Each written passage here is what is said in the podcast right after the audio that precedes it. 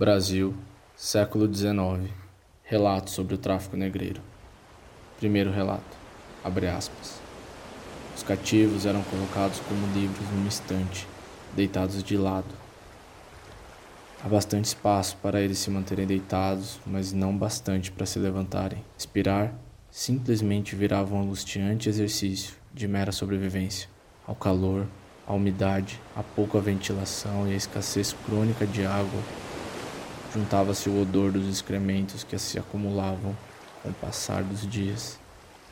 Este processo afeta as células cerebrais de tal modo que a vítima não tem consciência da sede e da necessidade de água e entra num estado de sonolência, que termina em morte súbita quando a perda de potássio finalmente produz um ataque cardíaco.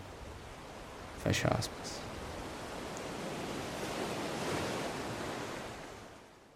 O segundo relato retrata as condições a bordo de um navio negreiro capturado em 1829. Ao chegarmos ao convés, descobrimos que o navio estava cheio de escravos. Se chamava Veloz e seu destino a Bahia, comandada pelo capitão José Barbosa.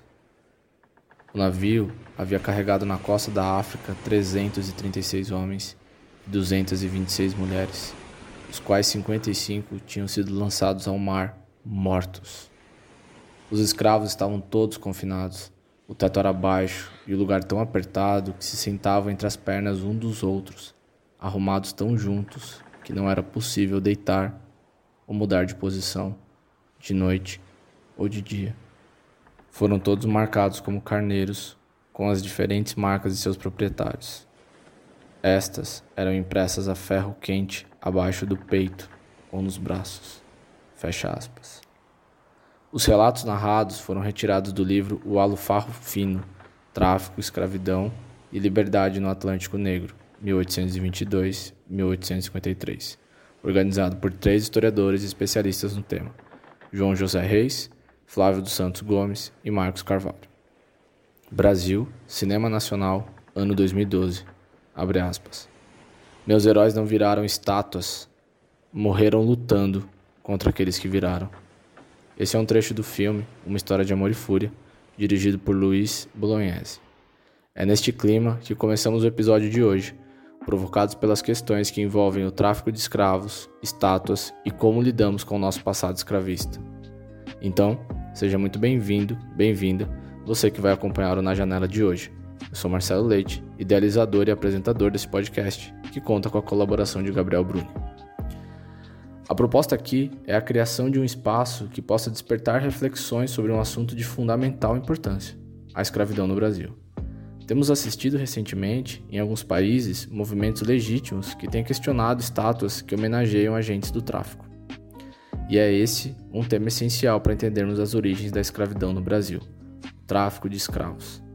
Para enfrentar esse desafio, temos duas historiadoras especializadas no tema: a Mariana Ribeiro e o pós-fácil com Keira Greenberg, professora titular do Departamento de História da Universidade Federal do Estado do Rio de Janeiro, a Unirio.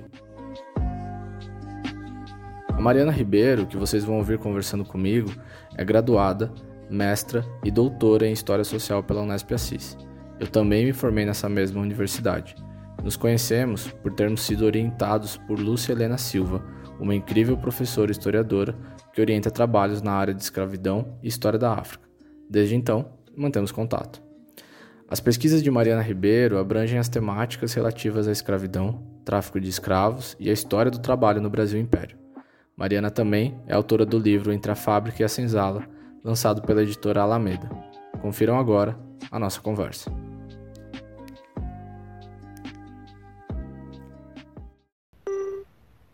Bom, a primeira coisa que eu queria comentar, assim, é que desde que eu comecei a, a me tornar professor, eu percebo algumas coisas que, de uma maneira geral, os alunos eles é, atrelam muito a questão de escravidão ser trabalho não remunerado. Então, todas as vezes que os alunos eles é, eu pergunto sobre o que é escravidão para eles e tudo mais, vem muito essa questão de escravo é o que trabalha rural e é o que é, trabalha sem receber. Quando falamos em escravidão, a gente não pensa que escravidão é uma condição social.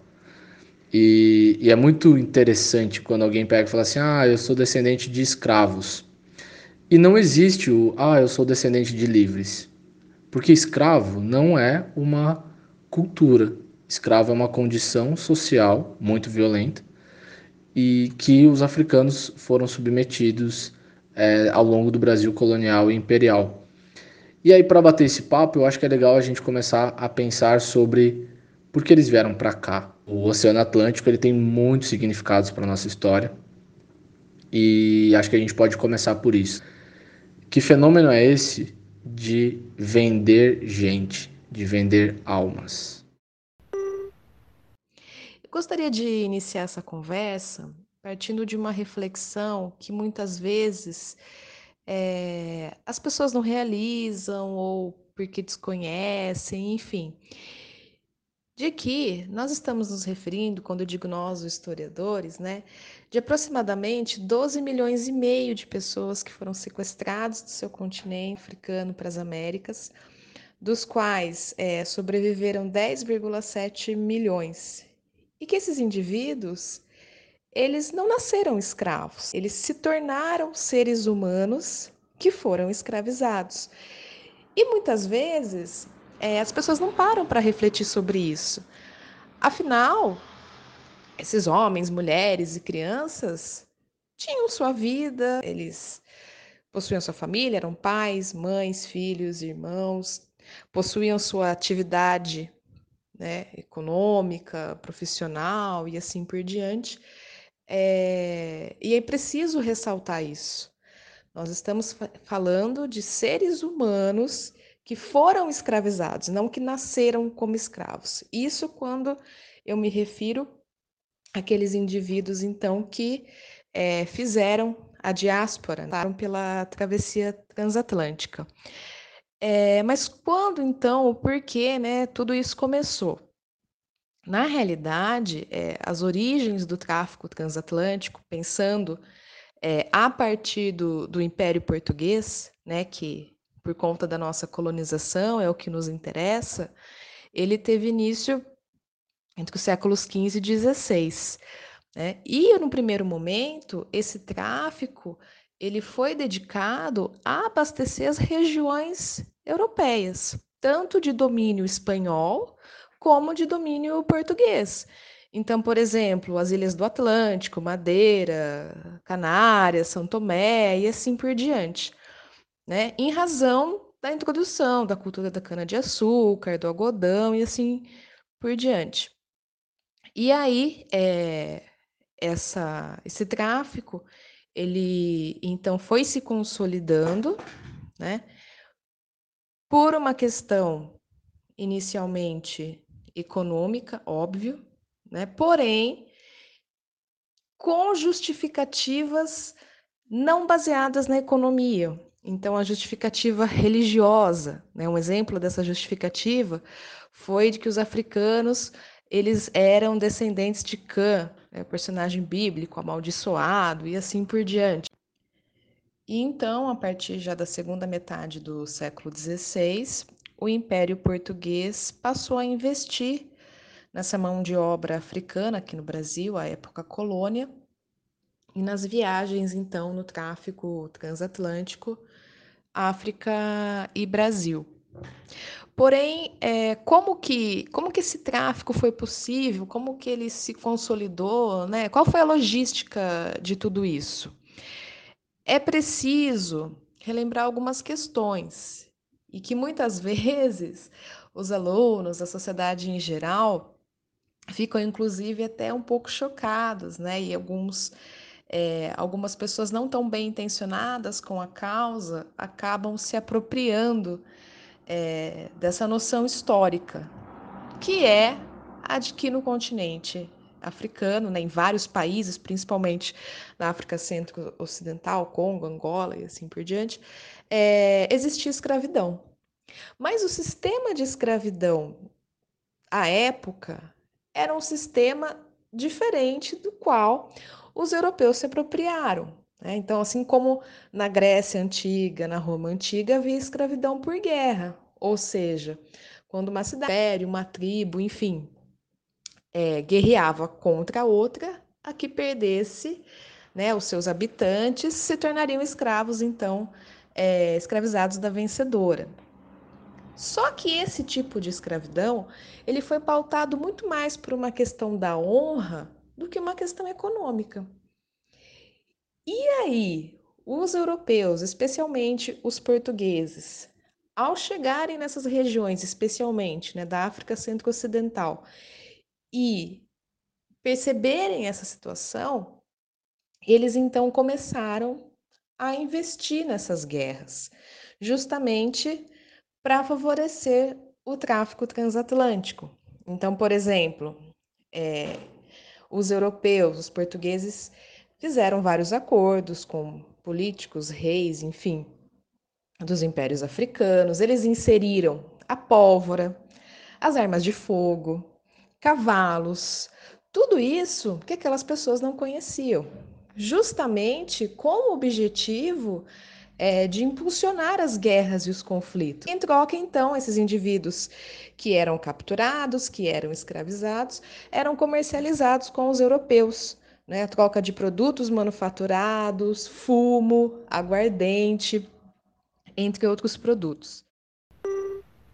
Eu achei interessante essa, esse ponto de que o, é, os africanos não foram legais com os próprios africanos. Esse é um aspecto muito interessante que está muito ligado ao eurocentrismo, de a gente achar que todos eles eram irmãos, que todos eles é, pertencem ao mesmo grupo, quando a gente não reconhece a diversidade entre eles. Eu gosto muito de uma fala da professora Luciane Reginaldo, da Unicamp, em que ela traz essa questão de a gente não atrela a Primeira Guerra Mundial de uma guerra de brancos contra brancos.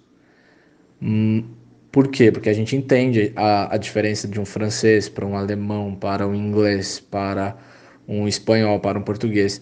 Mas quando nós estamos falando de África, é, homogeneizamos, que esse é um projeto do colonizador, de, e isso se perpetua até hoje, de a gente não reconhecer as, as diferenças entre as etnias, as rivalidades, que escravidão era aquela que tinha nos reinos africanos não é a mesma do que o Império Português transformou isso num grande projeto econômico que durou aí por quase quatro séculos e como você mesmo colocou por toda a América. Então existe uma diferença é, considerável entre as intenções portuguesas e das intenções dos próprios reinos africanos.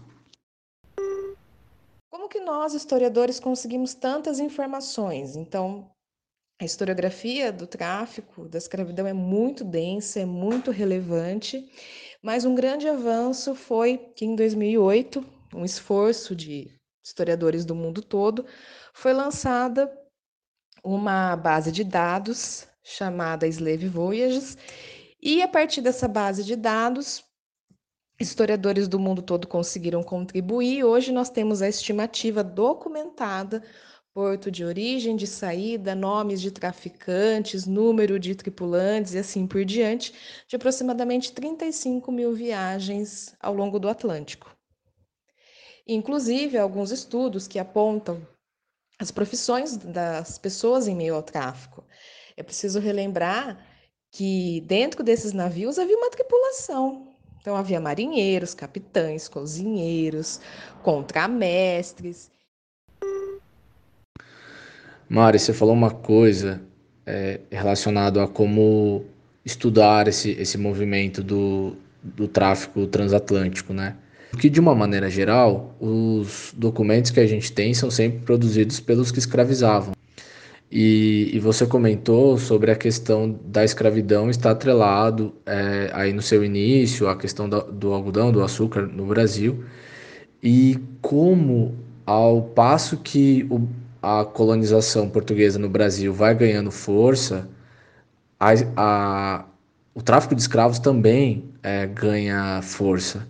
Porque aí você tem a mineração, por exemplo, na questão do ouro, ali no final do século XVII, começo do século XVIII, vai ganhar mais impulso ainda. Então é mais gente é, escravizada que começa a vir para cá.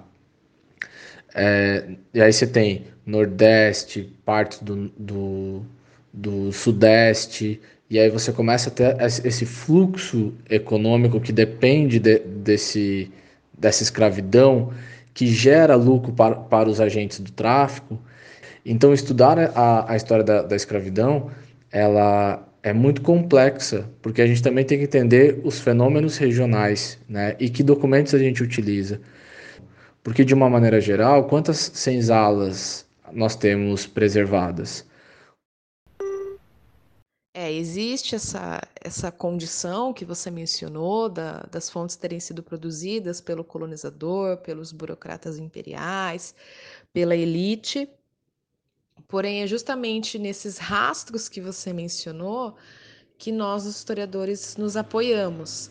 É, falo principalmente por mim, claro, mas existem, existem outros historiadores é, que receberam uma influência metodológica do Carlo Ginzburg naquele clássico livro Queijos Vermes, em que ele abordou a questão de como o historiador deve se, se reportar, deve analisar uma fonte, então saber ler nas entrelinhas, é, procurar os vestígios, entender aquilo que não foi escrito de fato, mas perguntar as fontes e assim por diante.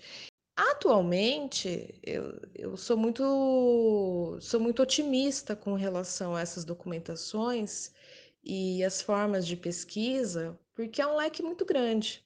O próprio mercado do Valongo, as ruínas, as ossadas de africanos que foram descobertas, foi um trabalho interdisciplinar. Então, a participação dos arqueólogos foi fundamental. Então, a questão da cultura material nos quilombos, é, nas fazendas e assim por diante.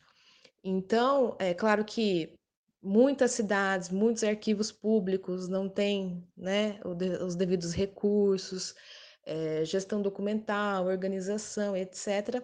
Mas nós ainda, é, quatro séculos depois, nós ainda temos fontes inesgotáveis e fontes diversificadas. Então, como estudar, retomando né, aquilo que você disse, o seu questionamento, como estudar a escravidão, eu digo que é extremamente possível. E é justamente é, nesse diálogo entre fontes diversificadas que nós, historiadores, então, conseguimos é, romper esses desafios, romper essas barreiras, é, isso já, já é algo bastante consolidado, tendo em vista essa historiografia imensa e de enorme qualidade que, que nós possuímos. Gostaria de ressaltar, inclusive, é, um trabalho fantástico da Universidade Federal Fluminense, através do Laboratório de História Oral e Imagem, é, denominado Inventário dos Lugares de Memória do Tráfico Atlântico de Escravos e da História dos Africanos Escravizados no Brasil, é, coordenado por vários professores, entre eles a Hebe Matos, a Marta Abreu, em que as pesquisas nos últimos anos é, têm se concentrado na questão patrimonial, na cultura material, é, em registros de história oral. Então, a questão da interdisciplinaridade, como eu, como eu mencionei anteriormente, é, o mapeamento da geografia dos portos de embarque e desembarque de africanos em regiões que até então os documentos da historiografia dita tradicional não haviam apontado. É muito interessante, né, Mari? Porque quando nós paramos para analisar esse fenômeno da, da escravidão, é, a gente também tem as manifestações culturais, né, que são parte essencial para entender esse, esse aspecto, seja na culinária, seja na língua. É, a gente tem um movimento também de, de entender a origem desses povos africanos né, através da língua, das influências é, para a formação da língua portuguesa, para a formação da gastronomia brasileira, da música brasileira, enfim. Então, acho que levar em conta todas essas questões de patrimônio cultural faz com que a gente consiga é, entender mais a dinâmica da, da escravidão. De uma maneira geral, quando a gente vai para essa questão do turismo, É, e eu acho que é por isso que é muito importante toda a região do Valongo, que, que tem sido feito um trabalho principalmente é, protagonizado ali pela Mônica Lima, né? Que, que, foi a, a, a que, que foi uma das que fez o parecer para a Unesco, do caso do Valongo e tudo mais, se eu não me engano era da UFRJ, é, é importante que o turismo também se aproxime dessas questões ligadas às, às novas tendências da historiografia relacionada à escravidão. Porque quando eu já trabalhei no turismo, né? E por trabalhar em Itu, por exemplo, existe uma ideia da escravidão muito pautada na ideia da submissão, né? Muito pautada na ideia do trabalho não remunerado, que eu comecei falando no início do, do nosso papo. O turismo hoje, ele é, tem uma grande glorificação, principalmente pela lógica das construções de estátuas e tudo mais, que hoje vem, se, vem sendo uma grande discussão, a derrubada de, de personagens escravistas, né? Nos Estados Unidos, na Bélgica, na, na Inglaterra. Então é importante a gente pensar isso, né? Que o turismo, quando você vai para Ouro Preto, quando você vai para Salvador, quando você está no interior aqui, no caso de Itu, né, que eu estou me referindo, ou no interior do, do Rio de Janeiro, na região do Vale do Paraíba, existe essa escravidão muito pautado na ideia é, da dor, da violência e pouco da resistência.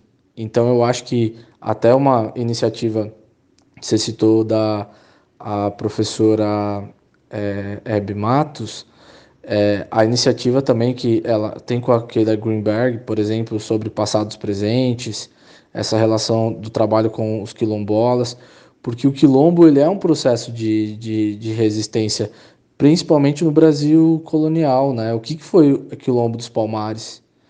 A gente tem um feriado 20 de novembro que é para a gente pensar que é um, por exemplo, a Serra, a Serra da Barriga, que é onde ocorreu o Quilombo dos Palmares e tudo mais, foi só nos anos 80 que ele se tornou patrimônio, enquanto as políticas de patrimônio é, começaram nos anos 30.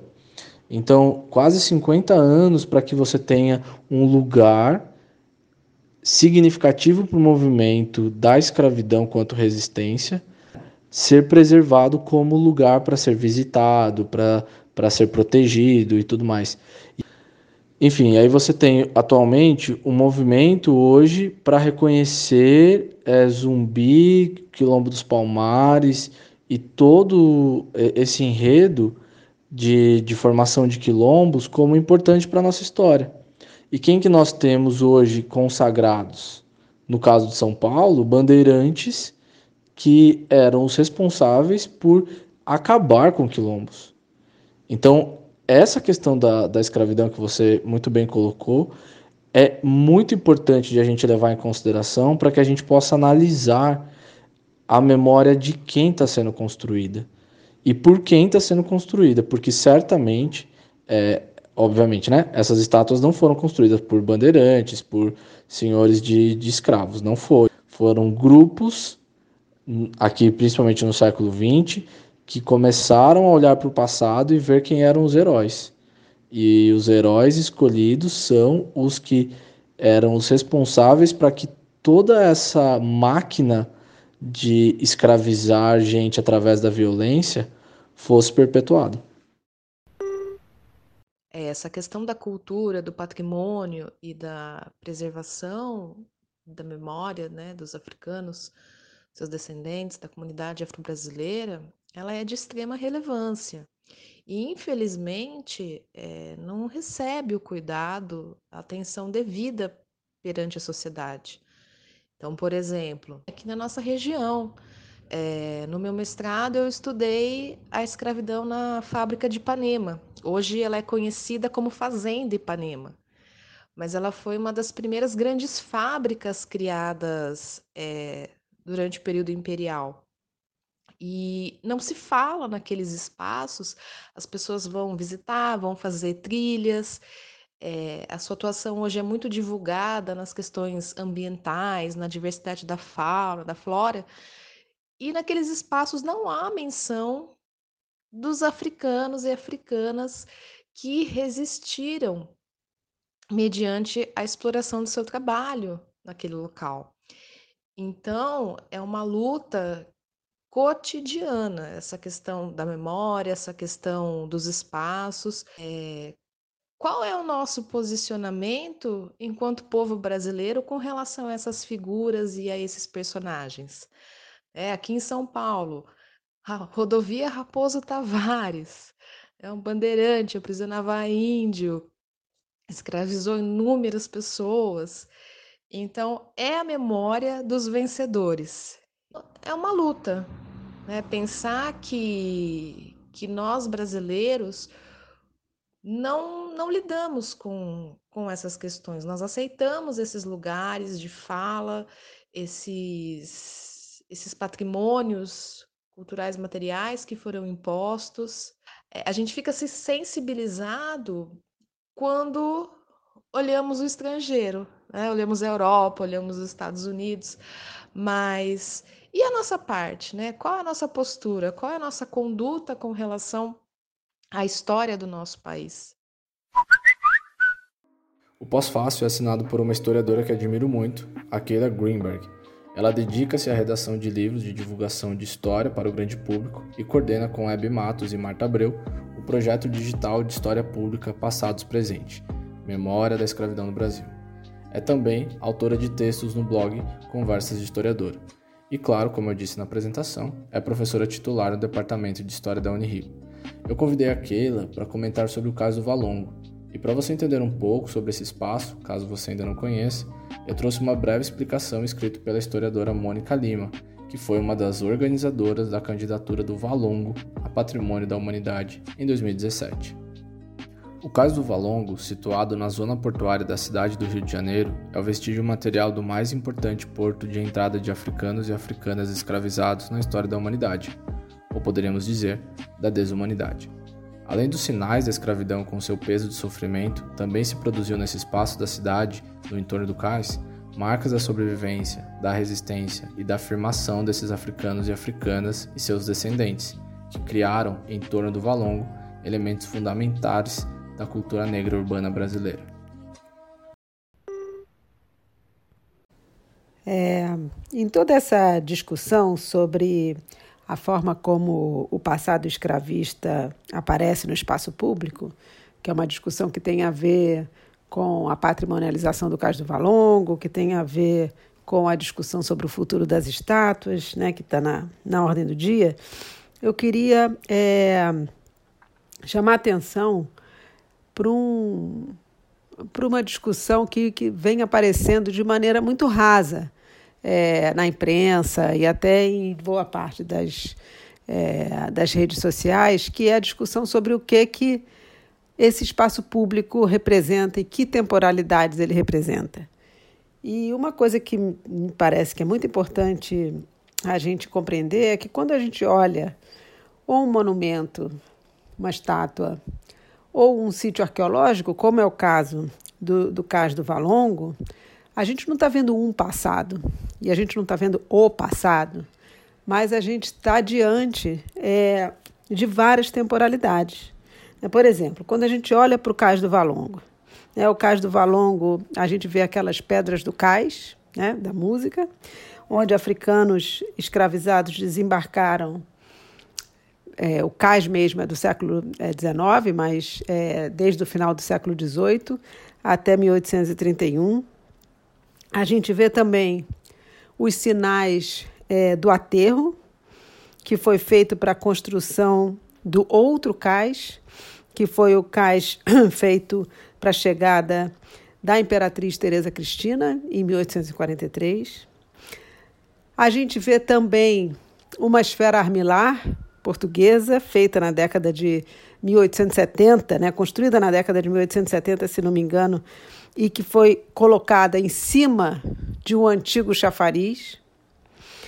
E olhando em frente, a gente vê ruas abertas é, na época do Pereira Passos, na reforma urbana do Pereira Passos, de 1904, e a gente vê ao longe os é, jardins do Valongo, que foram construídos com muitas aspas para embelezar, ou melhor dizendo, para embranquecer a região.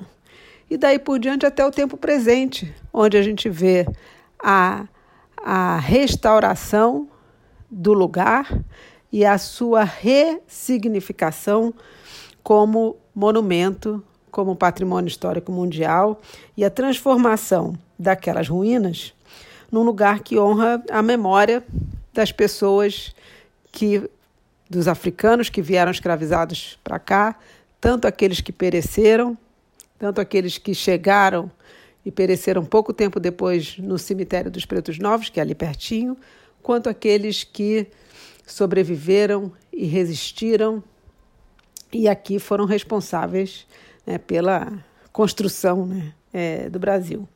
Então, é, eu acho que é importante ficar claro que cada intervenção dessas, ela é resultado de uma disputa política.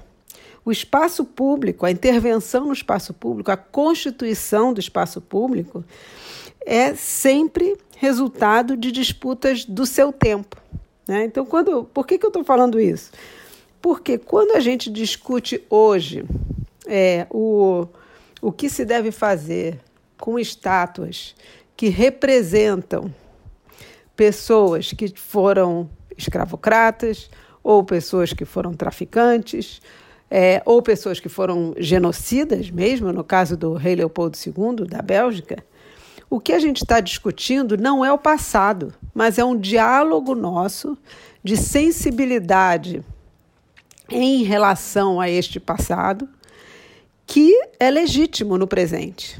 Então é sempre uma discussão, é claro que tem um diálogo com a história, né? é uma sensibilidade em relação ao passado histórico, mas é, é, ao passado. Mas essa sensibilidade ela muda com o tempo e é isso é da história.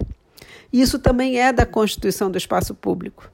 Isso tudo para dizer que da mesma maneira que a intervenção no espaço público é, e as disputas sobre o espaço público sempre existiram, desde que há espaço público, as disputas sobre a memória e a constituição desses lugares como ícones da memória, eles, eles vão acontecer, faz parte é, da própria monumentalização e faz parte é, desse nosso processo de trabalhar o passado. É, com isso tudo disso eu, dito, acho que é muito importante a gente marcar que é hora do Brasil, e aí não estou falando sobre os protestos na Inglaterra, nem nos Estados Unidos, nem na Bélgica, é hora da gente no Brasil, é, seja por removendo as estátuas, seja mudando o nome de rua, seja mudando o nome de escola, é hora da gente confrontar os, as atrocidades do nosso passado, né, que tem muitas. É, a escravidão, no meu entender, é a principal delas, mas não é a única. Né? Tem a ditadura muito mais recente, com a qual a gente ainda convive, a ditadura militar. Então, essa forma de confrontar o passado, ela é, é sem dúvida, um exercício de cidadania e, ao mesmo tempo, é uma forma da gente tentar construir é, um presente e um futuro melhores porque a história não se constrói sozinha. Né? Às vezes as pessoas dizem a história dirá, a história julgará, a história fará, como se a história fosse algo fora da experiência humana. Não é. Quem vai fazer isso ou quem não vai fazer isso somos nós. E está na hora de fazer.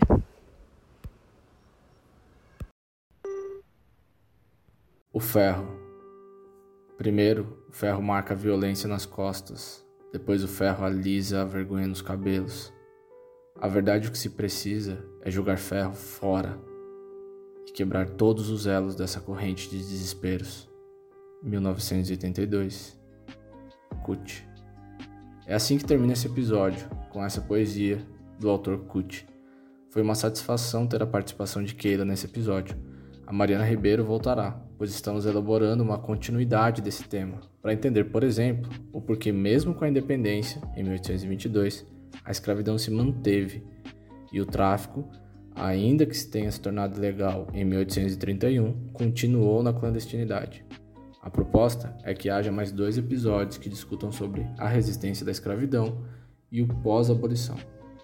Obrigado a você que chegou até aqui Acompanhe na janela nas redes sociais e fique à vontade para propor temas. Um abraço e até o próximo episódio.